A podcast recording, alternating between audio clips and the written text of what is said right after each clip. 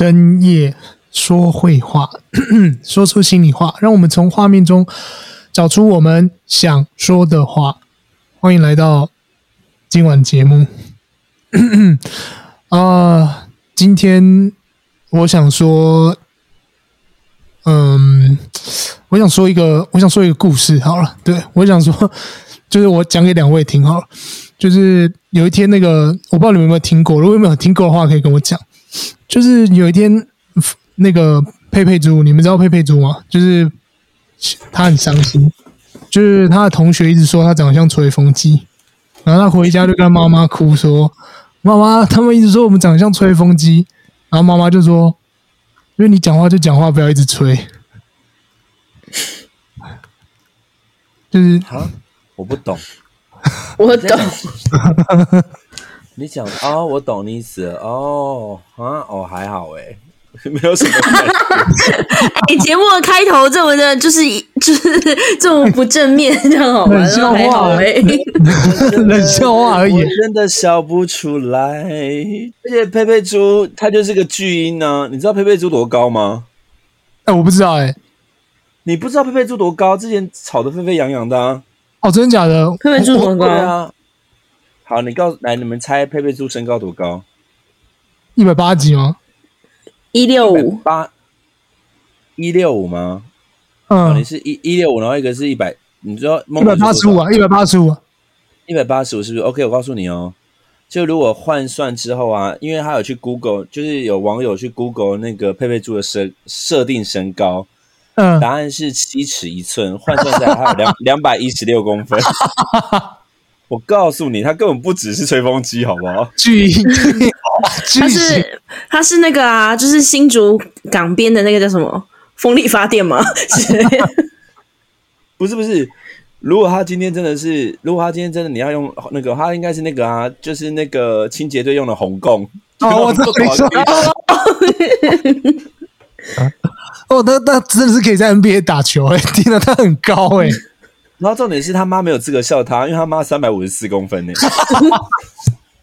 然后朱先生有四百三十三，好高啊！到底，发生什么事？哎，梦梦，他讲的这个，你笑的比刚刚佩佩说吹风姐还高兴哎，是吧？因为这个是冷笑话，因为冷笑话，我上礼拜听到，我觉得蛮好笑。你知道吗？这件事情更荒谬的原因，是因为你讲那个是冷笑话，可是问题是他本身身高就是个笑话。这件事情巨婴。他是巨婴啊，拜托他们这。所以，我们今天是要讲佩佩猪的笑，这佩佩是什么？佩佩的笑话？佩佩猪绘本吗？还是？啊，这个我们今天要讲的绘本呢，是关于一本叫做《同理心》的绘本。那同时也是这个林真美绘本三六五推荐。其实林真美在这个呃我们的 podcast 里面提到蛮多次的。他是一个台湾的译者，然后他通常都呃就是翻译一些。呃，日式的图文书比较多，因为呃，他是这个日本的日日本大学日日本的研究所毕业的，然后他也是致力于绘本推广。那为什么会有绘本三六五呢？因为他那个时候做了一个企划，就是希望可以在这个，嗯、呃，就是每一年呢，他会选出一些就是很不错的绘本，然后把它集合在一起，然后是当初的这个绘本三六五的推荐，也是因为他，所以才有促成这样的一个活动。那嗯，这本当初其实我记得这本其实选书啊，就是当初其实真的蛮早蛮早就放到我家这里来了，因为呃这本不是很好说的关系，所以我们在前面几季呢就没有把它拿来当做我们的绘本。就我每次在做，每次在选书的时候，都真的觉得很像。呃，在做专辑，就是有的时候，比如说这个专辑，这这这个东西已经这本这本这首歌可能已经很早就做好了，但一直没有找到合适的时间可以发。但现在找到这本绘本也是一样，就终于找到一个合适的，比如说呃，我们合适的，我们第四季终于可以拿来放，是因为我们决定用大家一起讨论、一起共读的方式来来来一起讨论这个绘本。哦、呃。这本绘本，那我们先讲一下这本绘本的作者好了。这本的绘本的作者呢，嗯、叫做长谷川义史。长谷川义史呢，除了我吃拉面的时候，他的作品还有什么？肚脐的洞洞、山田家的气象报告、我讨厌去幼儿园等等。那他作画风格是颜色就是比较鲜艳，所以其实拿到这本书的时候，你看到他其实都用比较嗯他的一一一开始就会看到他那个碗，它那个碗应该就是一个大红色的碗，再加上它的画的方式真的比较像是用蜡笔的方式来画画。那 然后呃，用色的部分呢也是比较大胆一点，就是这个部分，因为我其实嗯。就是我美术真的不太好，但我们请这个学长可以来帮我们介绍一下他整个画面的这个感觉，可以吗？我觉得他的画面就是，我觉得他还是有维持到那种手绘的笔触，然后再来就是，我觉得它其实呈现出来的样貌会比较有一些温度的感觉。然后，因为你刚刚说到它是用蜡笔嘛，然后我觉得它其实会它的蜡笔是比较偏油彩的。就是它的颜色会非常饱和，oh. 然后其实是非常的颜色非常的浓，然后就是会有带有一种质朴的感觉，因为它也不会有过多的那种怎么讲，也不会有过多的装饰性，是比如可能会特别强调阴暗面啊、深度啊，那它就是会非常的比较扁平一点点。Mm. 但是它的我反而觉得它在这么多浓烈的颜色当中，然后它去做一个。比如可能像配色上面，我觉得都还是看起来蛮舒服的，就代表说，其实他有去故意模仿，就是小朋友的笔触，但是他又、oh. 对，但是它又加了一些细节，比如可能像猫咪上面的线条，嗯，或是毯子这样子，然后透过叠色，因为应该除了蜡笔之外，它也会，它也是用，它应该有加，它应该也有水彩，哦，对，后面有，嗯，我觉得有水彩。嗯，有水彩，因为水彩才能表现出窗帘的那些感觉，这样子。嗯，对。那封面的话，就在呃，这个技法会有一点像是我以前也有教学生，就是如果今天你的，如果你的那个就是你的上色技巧没有这么好的时候，其实你可以透过先上一层水彩，然后再加上粉蜡或是油彩，去增加它的那个阴暗面。好，比如说我今天先上一层黑色的水彩。然后我再去边缘或是一些细节地方用蜡笔，然后让它看起来会有一个，因为蜡笔的话，因为它是叠在水彩上面嘛，那因为水彩它是比较偏、嗯、呃，它是偏比较不呃透明的，所以它是会有那个水的痕迹。但是你又加上那个粉彩的时候，其实颜色看起来就会比较有深度。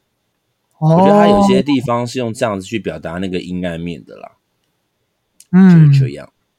对这个，因为这就是像像他那个，像他就是那个，就是他在画面当中，然后就是小优在拉那个小提琴，后面那个老师在弹钢琴的时候，嗯嗯弹钢琴吗？反正就是有一个光头大叔，光头大叔的脸是用水彩，可是他的胡子就是用那个粉彩。哦，原来是这样子。对，他是综合这两个啊、呃、那个媒材去做创作的。嗯，因为在这个这样，有没有解释到您呢？有，因为其实我因为我真的不太会画画，像我画画这个美感真的极差无比，所以就是我我觉得学长的解释应该就比较会让人家觉得说，哦，原来这一本的创作大概是呃会以比如说线条粗犷的线条，然后可能跟色块，然后来做设计。所以当你在拿到这本书的时候，你会觉得，嗯，就是跟譬如说像我们之前刚呃可能之前介绍的啊。呃，比如说讨厌的人都跌倒吧，那本就会觉得啊，就是他画了一个非常明显的人物，或是怎么样，呃，然后也很明显的色块区分都很明显，然后甚至呃，在之前介绍的另外一本哦、呃，像学长讲的，我明天我可以来上学嘛，对不对？应该是呃那本，然后那本也是呃在。观感上面，你会觉得哦，它其实就是一个一个一个。可是，在这本上面，你会觉得，诶，它好像嗯、比较不不管是颜色啊或怎么样都比较突出。然后有时候你会觉得啊，怎么它都是跨页来做做这个做绘画？所以其实它大概是以这种呃线条，然后再加上人物的关系，然后再加上，而且他徐朗刚讲到最明显就是他会以小朋友的方式来作画，所以会让这本绘本。会让我觉得会让看的人会觉得哦，真的会觉得是，比如如果今天我是小朋友的话，就会觉得哎，其实好像呃，我好像也可以类似仿画或是怎么样，就不会到像我刚提到那两三本，就是稍微呃，你可能要画还会有点难度一点，这个可能自己也可以进行做创作这样子。那呃，如果先讲到封面的话，当然是讲那封底封底的话呢，它比较有意思，因为封面是在吃拉面，但它封底是一个嗯小男孩，然后好像在月光下面，然后嗯、呃、下面是沙漠，所以大家会觉得说，嗯，这个。我吃拉面的时候，通常拿到书看封面跟封底的时候，一定会觉得说，或许封底跟它的结尾是不是有关系？因为有些哦绘本呢，会在封底或者在最后一页的时候做出一些小小的彩蛋，让人家就是想说，哎，耳目一新，或是让人家觉得，哦，原来这个封底的用意是这样。所以，呃，我们现在如果当你把这本书也是慢慢翻开的时候，第一页翻开的时候，也是一个很大的，嗯、呃，算是。嗯，沙漠吧，应该如果是以这个颜色来讲的话，应该是沙漠。那第一个当然就是你翻开来，第一个会看到就是小朋友就说：“哎，当他在吃哈吃吃，当我在吃拉面的时候，那隔壁的花斑猫在打哈欠，然后隔壁的花斑猫在打哈欠。这个时候它是一整夜的状态。那其实这一本书也非常简单，就是因为它都是以就是以呃我在做什么，然后。他在做什么？然后他在做什么？作为一个下一个一下一个的延伸，这本书的这个进行方式有点像我们之前刚刚讲过第四季第一本，就是等啊等，嗯，在排什么队？它会让你有一个想要翻下去的动力，就是你会觉得，哎，他发他如果。往下一页会是什么样的状况？往下一页会是什么样的状况？因为呃，应该说这本绘本啊，就是其实这本绘本是我那时候就是拿出来讨论，跟大家讲说，哎，觉得这本绘本不错，然后所以我我就是给了默默这样子。然后其实这本书呃，在呃，如果以教育现场来讲的话，就是我是拿来做国际教育。那为什么拿来做国际教育呢？是因为，因为我觉得默默你你想传达应该就是说，我们在同样的时空背景下，其实呃每个国家发发生的事情都不一样，是吧？对对。那他之所以为什么会讲说是，就应该说我归纳一下，就是呃，他我们讲说我吃拉面的时候，就是其实是他的画面一开始是一个小男生在吃拉面，那他在吃拉面的。这个同时应该是很幸福的、很开心的。然后大家如果就是有呃，就是去买这种绘本，可以看到他的那个就是封面的小男生。那他可能我们在等待吃拉面，都是一种很期待的心情。可是，在吃拉面的这个同时的时候，每个国家的孩子跟他同样年龄的小孩，却过着不一样的就是日子。所以刚才默默。在就是描述这些故事内容的过程当中，其实就在讲，就是各个不同国家的小孩在同一个时空背景之下，然后他过什么样的日子？就是他从都市的时空背景到可能乡乡村，在乡村之后，可能就像他讲的第三世界。就比如说，我们现在可以去想象那个呃阿富汗的小孩，嗯，在我们此时此刻录音的时候，他们在干嘛？我现在还吹着冷气，那我现在还用了电脑，那他们我觉得、如果是吹冷气的话，我觉得你可以想一下北极熊，对哦，没有啦，但按应该是讲说这个是时空背景之下，跟我们相同年龄的人，就是正在做什么事情，嗯、所以呃，他如果这本书在就是当初可能，譬如说我们在使用的时候，我们都会跟小孩讲，就回归到你说的同理心，应该应该是在讲说，呃，此时此刻的你。这么幸福的坐在这里上学读书，嗯、那其实呃不一样的孩子跟你同样年龄，但他们却跟你做的不一样的事情，那有可能是什么？因为孩子他的世界可能就只有这样。那为什么讲国际教育？就是你要带他带他去认识不同世界的人，其实他们过的不一样的生活，就是不一样的文化。对，所以这本书那时候会把它拿出来，是觉得说，哎，这本书蛮有意义的。那可能也结合时事，就是我们现在虽然就是在疫情之中，就是呃，大家就是全世界有因为疫情的关系受到影响，但是除了疫情之外，呃，我们都算是过得还蛮幸福的。对，我们还就是起码说，我们都算是蛮和平的。对，但是有一些国家正面临着一些战乱啊什么的。对，嗯，觉得这是这个。绘本可以带，不只是给小孩有同理心的思考，然后我觉得更广一点，可以去觉得说，呃，去想想说，其实我们可以珍惜我们当下所拥有的，也去想想这个世界其实发生的一些呃，我们更该去关心的议题吧。对，应该是这么说。我我对这本书的看法是这样。对啊，那嗯、呃，我想想。对，其实我我自己是觉得说，就是因为这本很这本这本比较以跟以往我们介绍的绘本不一样的地方是，呃，以往绘本其他的绘本都会有一个比较大的主题，但他们它比较没有，它有点像抛出一个议题要，要跟呃看的人进行互动，比如说像我们长大的人，就是说我们大人 什么长大的人，像我们这种大人看到之后会觉得啊、大概知道他要表达什么。跟小朋友的时候，比如说，当你看到那个小朋友倒在地上，你可能问小朋友或者学龄前小朋友说：“哎，你知道为什么他倒在地上吗？”他可能会跟你讲他不知道，或者他可能跟你说他可能在睡觉之类的。可是当他再大一点的时候，就像学学姐讲说：“哎，我在做国际教育的时候，他可能就会更加理解说哦，因为他可能没有饭吃啊，他可能嗯、呃、累了，然后。”就是倒在地上，甚至可能会有人说：“哦，他可能是不是挂，是不是死掉了之类的？”那可能会有不不一样的答案会出现。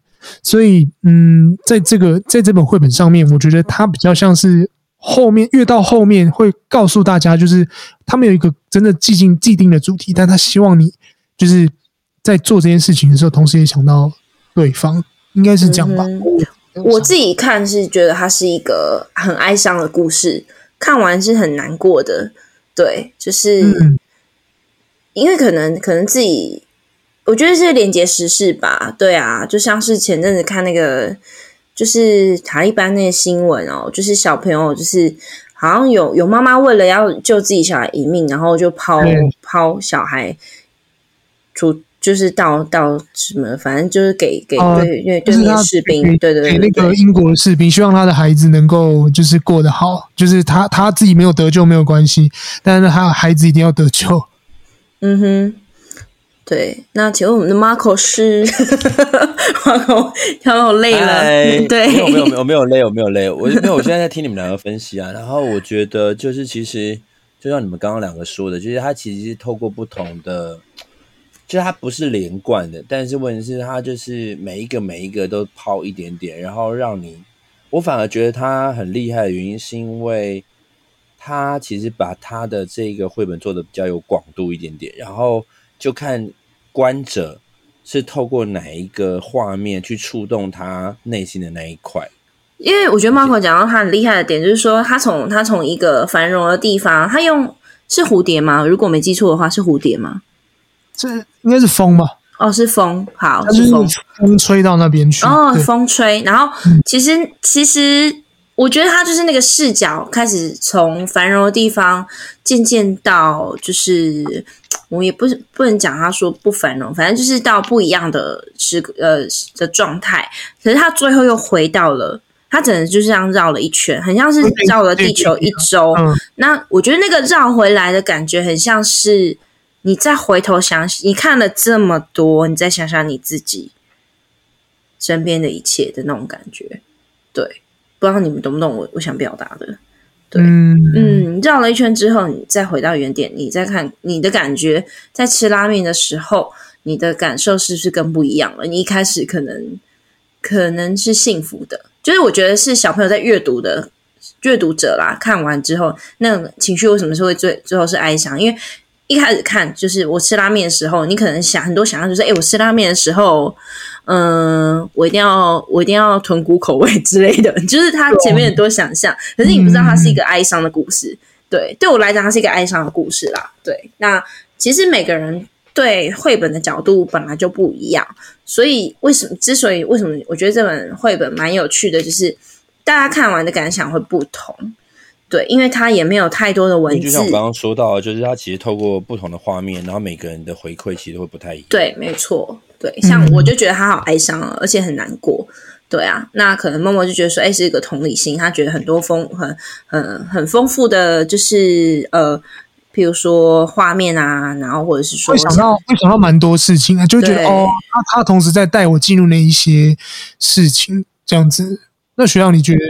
你你的想，就是你对这边的评价，我觉得应该是说，就是呃，因为刚刚也说到，其实他慢慢的就是去到不同的地方，然后不同的人发生不同的事情，这样，所以其实，嗯，我们等于是、嗯、这件事情就变成说，我们其实要用一个共，我觉得它其实就变成，我觉得它的这个设定很有趣的原因，是因为我们现在在看这些画面，那所以基本上的话，就是我们是可以。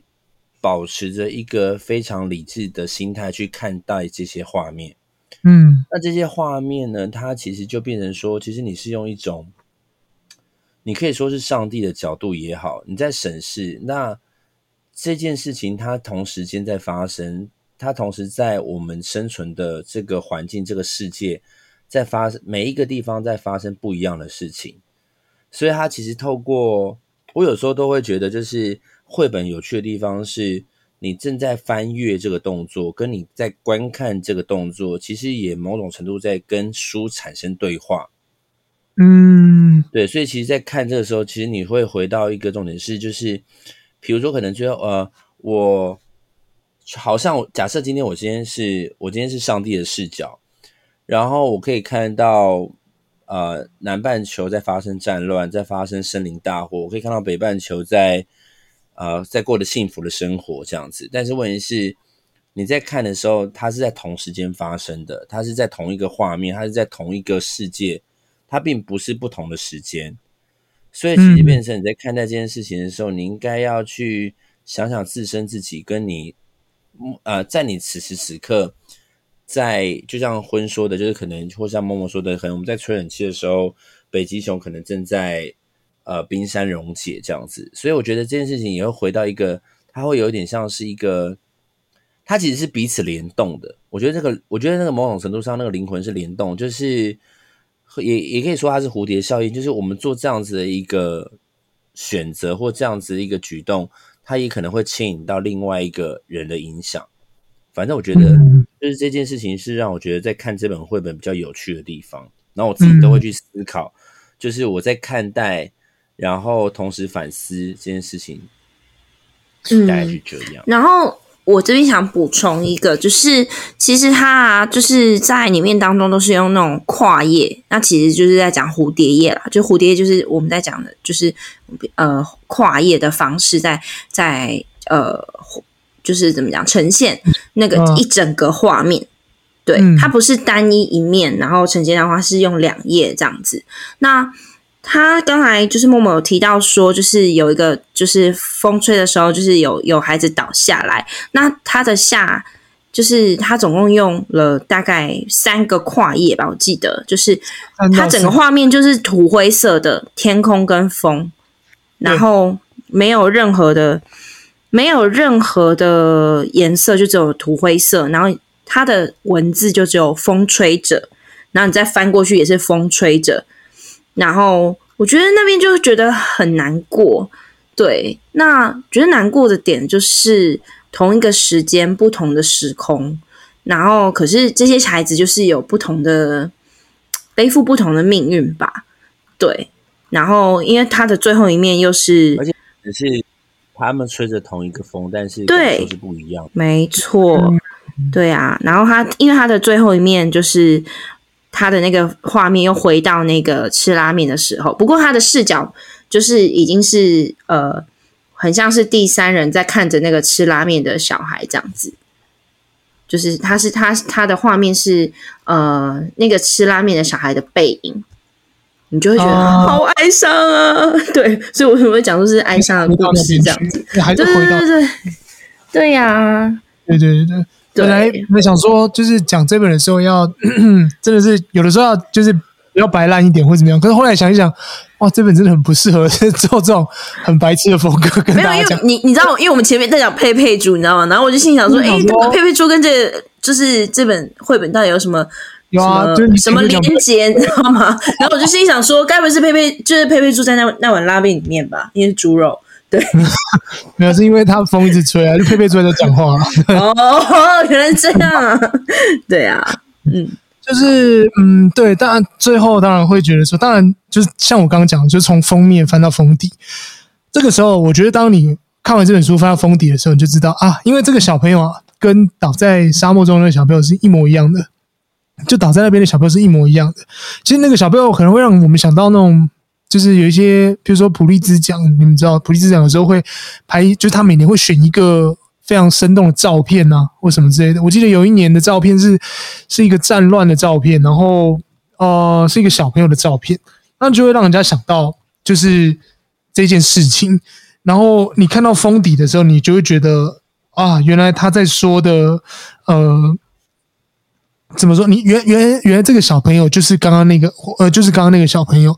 然后他同时也在呈现一个就是孤独跟悲伤的感觉。所以，嗯，这本绘本蛮适合跟小朋友进行一个情，就是跟他们告诉出告，除了告诉他们，嗯、同理心之外，然后也告诉他们说，其实我们看的。世界也不是只有我们这样子，就是我们可能真的蛮幸福的这样子。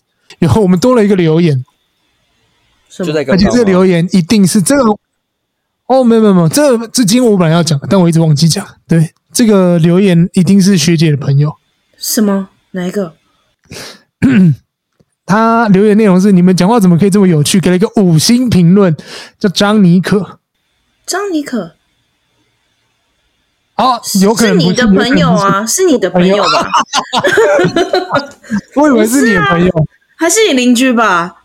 呃，蛮像的，但是他哦，有可能，但是对啊，我以为是你朋友，我想说我，晚点那个误会是不是？现在是误会了是不是？现在是误会吗？他以为张妮可是我朋友，殊不知是住他楼上的那一位啊，就你学妹啊，对啊。啊啊，对对对，这个非常谢谢张妮可，啊、就是来自这个 Marco，你知 道吧？就他学，就是你学妹啊。我知道，I know，I know。对，嗯，所以我刚刚想说什么意思？就是你感谢你，你以为是对方，但其实是你要感谢，是你自己要感谢。张妮可听到会哭，他退追踪了啦。因为我前几天一直在看，我想说，哎，怎么多一个留言？然后点进去看，哦，张妮可。我说我身边应该没有一个人叫妮可的。我身边有啊，但是就是已经没有联络啦。讨厌的都跌倒吧。对，好，那今天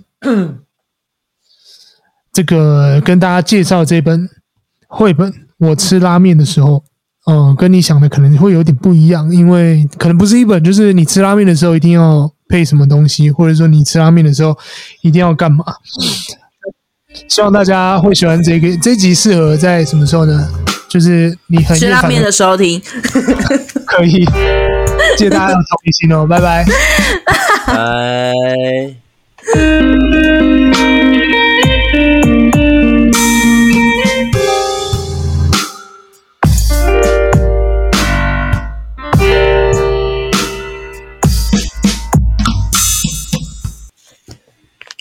我吃拉面的时候。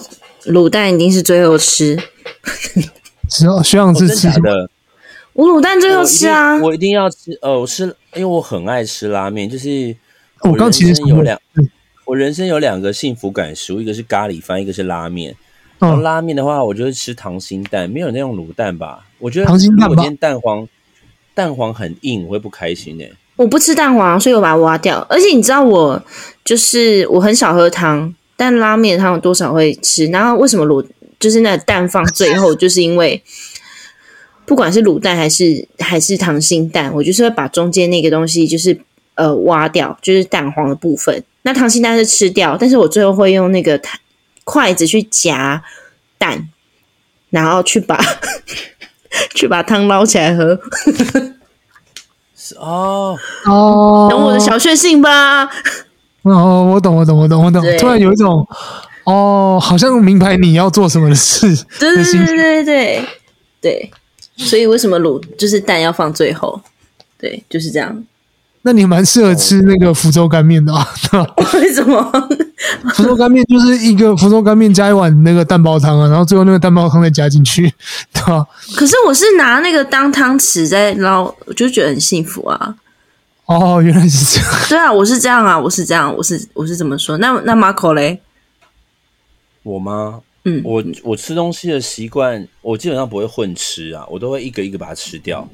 然后我最最留呃留最后的，通常都是饭或面，因为他们都是淀粉，所以基本上你前面都吃完之后，如果今天你的饭或面吃不下，你就不要吃。然后再来拉面，我从来不喝汤，因、oh. 因为我讨厌喝热汤。牛肉面我也是吃完面，因为你猫舌头就这样子。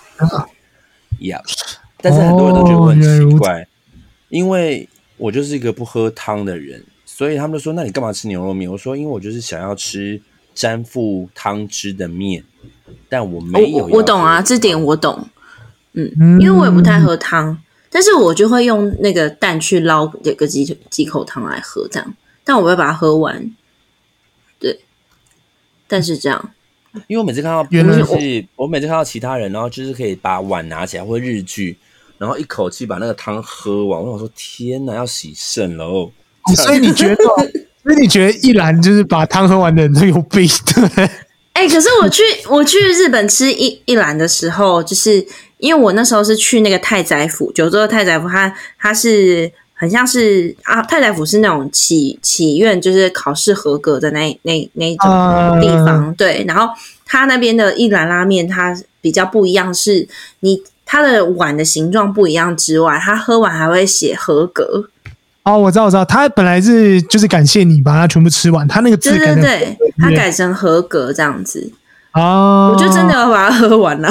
对啊，就是你知道吗？它就是某种仪式的感觉。我不要。你只是问你有没有洗肾？对，我这边说服我，我就是不会喝完这样。